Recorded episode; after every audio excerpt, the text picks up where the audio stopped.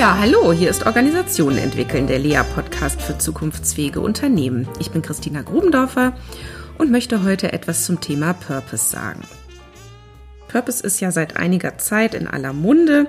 Worum geht es überhaupt? Es geht darum, dass die Wirtschafts- und Arbeitswelt äh, mit diesem Begriff sagen möchte, dass Purpose bedeutet, sich eigentlich von rein wirtschaftlichen Zwecken abzuwenden und zu sagen, es geht darum, einen Beitrag zu einer besseren Welt zu leisten, zu einem besseren Planeten.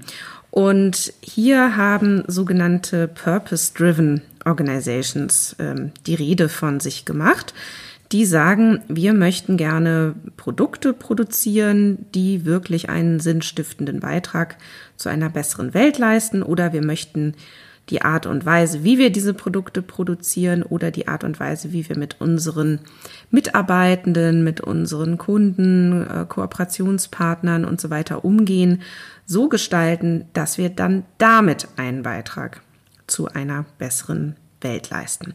Das erstmal so der Ursprung, also durchaus ein ziemlich hoher Anspruch. Mm, und natürlich ähm, haben wir hier auch immer die Paradoxie drin, zu sagen, naja gut, Purpose einerseits, also ähm, ne, sinnstiftenden Beitrag leisten oder Welt verbessern und auf der anderen Seite eventuell wirtschaftliche Ziele, die ja eine Organisation unbedingt auch verfolgen muss, um überleben zu können. So und ähm, da sind wir natürlich auch schon beim äh, Knackpunkt, denn diese Paradoxie darf natürlich jetzt nicht weggedacht oder geleugnet werden oder ignoriert werden, sondern muss aus unserer Sicht natürlich auch durch das Management so bearbeitet werden, dass es eben produktiv bleibt. So das vielleicht erstmal als ein Gedanke schon mal vorab.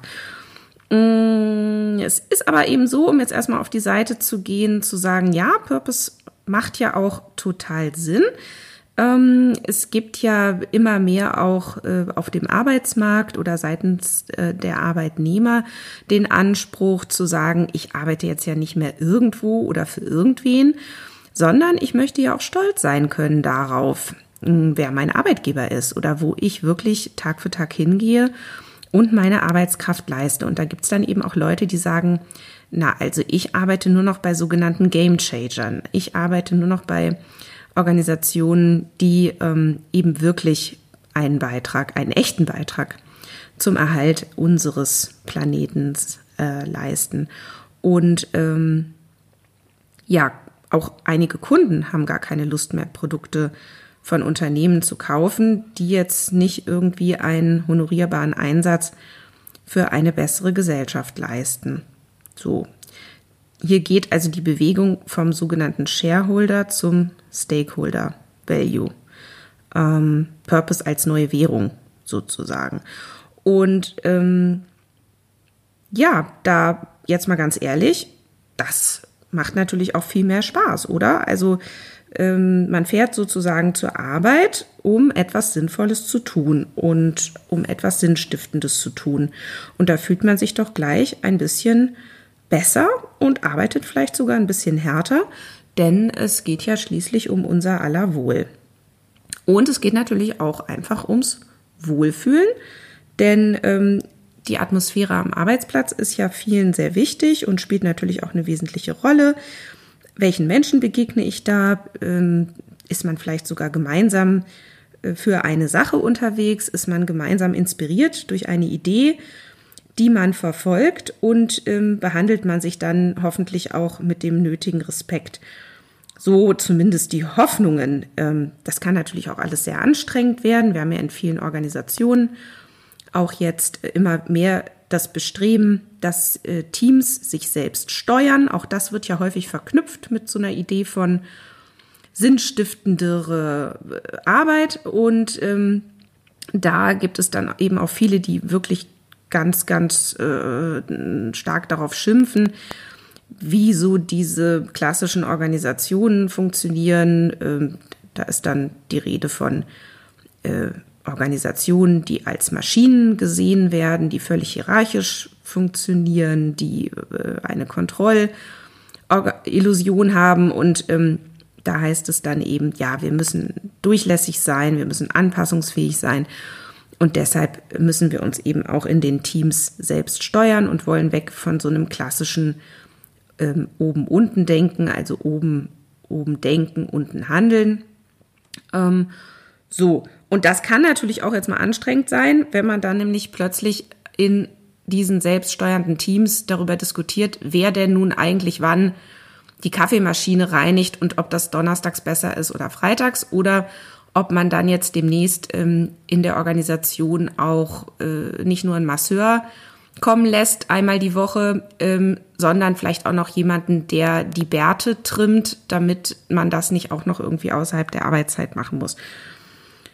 Gut, ähm, dennoch, vielleicht wieder zurück, ist ja oder bleibt ja Purpose ähm, vor allen Dingen auch die Voraussetzung dafür, dass eine Organisation sich auf bestimmte Ziele, auf bestimmte äh, Zwecke ausrichten kann. Wenn wir organisationstheoretisch nochmal drauf schauen, dann ähm, kann Purpose natürlich ein wesentlicher Beitrag sein, Führung und auch die Zusammenarbeit ähm, auf für die Organisation wesentliche Themen auszurichten, quasi als Entscheidungsprämisse wie wir das ja in ähm, vorigen Folgen auch schon erläutert haben, entsteht die Struktur der Organisation ja durch die Summe der Entscheidungsprämissen. Und wir können natürlich sagen, Purpose ist eine Art Programm, es ist ein Zweckprogramm und gibt deswegen auch der Kommunikation eine Richtung, fokussiert die Aufmerksamkeit der Beteiligten und ähm, führt zu gerichteteren Entscheidungen. Ja, also so kann man das natürlich sagen. Purpose-orientiert und beantwortet dadurch dann hoffentlich auch noch die individuelle Suche nach einem bestimmten Sinn. Das natürlich nicht einfach so, sondern es muss auch noch gut gemacht sein. Und gut gemacht heißt ja immer in Organisation, es muss irgendwie in die Kommunikation gelangen. Und in die Kommunikation gelangen bedeutet, es muss zum Gesprächsthema werden innerhalb der Organisation. Und es muss eben äh, auch Anschluss finden. Das heißt, es muss ja auch Konsequenzen geben. Die Leute müssen sich darauf beziehen. Und ähm, das heißt, ein Purpose, der nur in den Köpfen der Leute steckt, der bringt ja der Organisation rein gar nichts. Das heißt, es muss irgendwie handlungsleitend und entscheidungsleitend werden. Und das eben gelingt nur dann, wenn es wirklich Thema ist in der Organisation. Das heißt, hier sind eigentlich alle gestaltende, gestaltenden Akteure, kommunizierenden Akteure in der Organisation gefragt, hier eben die Aktivitäten entsprechend auch ähm, darauf auszurichten. So. Ähm, meine persönliche Meinung ist, Purpose kann wirklich ein, ein wichtiger Referenzpunkt sein in der Organisation.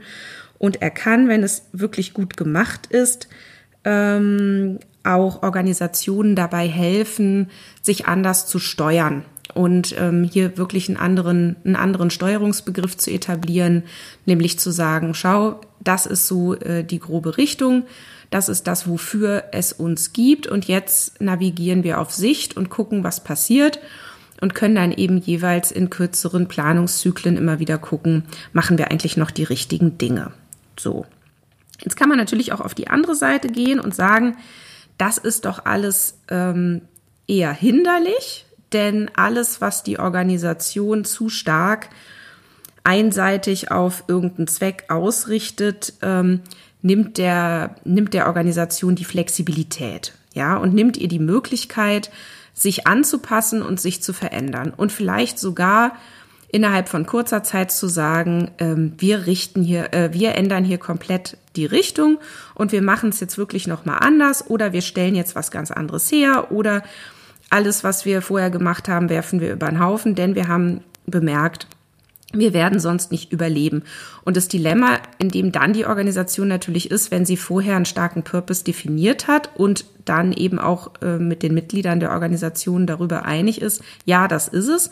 Und die Mitglieder der Organisation auch sagen, ja, und deshalb arbeite ich hier und deshalb komme ich hierher. Wenn man dann das versucht zu ändern, dann hat die Organisation natürlich ein Riesenproblem unter Umständen, weil die Leute dann auf die Barrikaden gehen und ähm, sich beschweren oder vielleicht sogar die Organisation verlassen, weil sie jetzt eben nicht mehr ihren Purpose ähm, realisiert sehen. So, also das kann natürlich sein, äh, äh, also äh, der äh, Niklas Luhmann, auf den wir uns ja häufig beziehen, der spricht hier von Elastizität der Organisation, die dann eben ähm, gegebenenfalls verloren geht. So.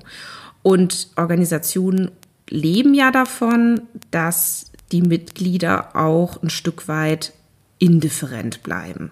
Ja, das heißt, ähm, bestimmte Dinge sind den Mitgliedern der Organisation schlichtweg egal und dafür werden sie bezahlt. So, das ist jetzt vielleicht erstmal wieder ein harter Gedanke, aber wenn natürlich jedes kleine bisschen mich irgendwas angehen soll als Mitglied der Organisation, dann wird's ja auch echt wahnsinnig anstrengend und dann führt es ständig zu irgendwelchen Debatten und Diskussionen.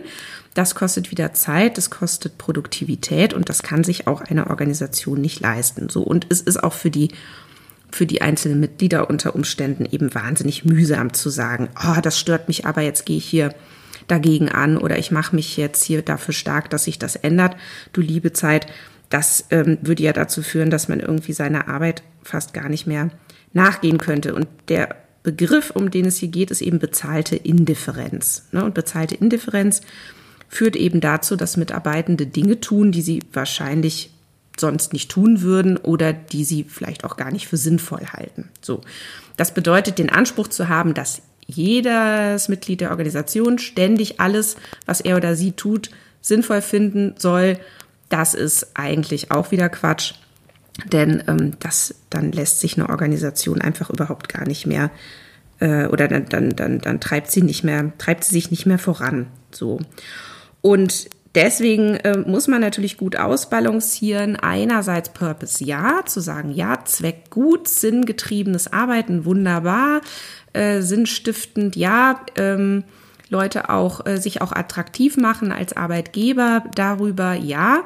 Und andererseits gleichzeitig immer wieder gucken, es geht vor allen Dingen um das Überleben der Organisation, denn wenn es sie ja nicht mehr gibt, dann ähm, nützt es dann ja irgendwie auch erstmal keinem mehr was.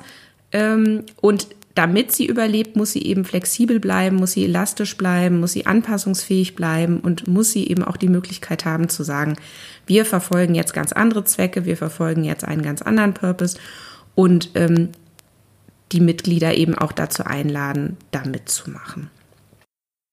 Ein Hinweis, wer nochmal diese Debatte zum Thema Purpose nachlesen möchte, der möge sich doch das aktuelle Heft von Changement zulegen. Äh, Nummer 7, September, Oktober 2019, in der ähm, eben eine Debatte zwischen mir und Stefan Kühl abgedruckt ist zum Thema Purpose. Viel Spaß beim Lesen.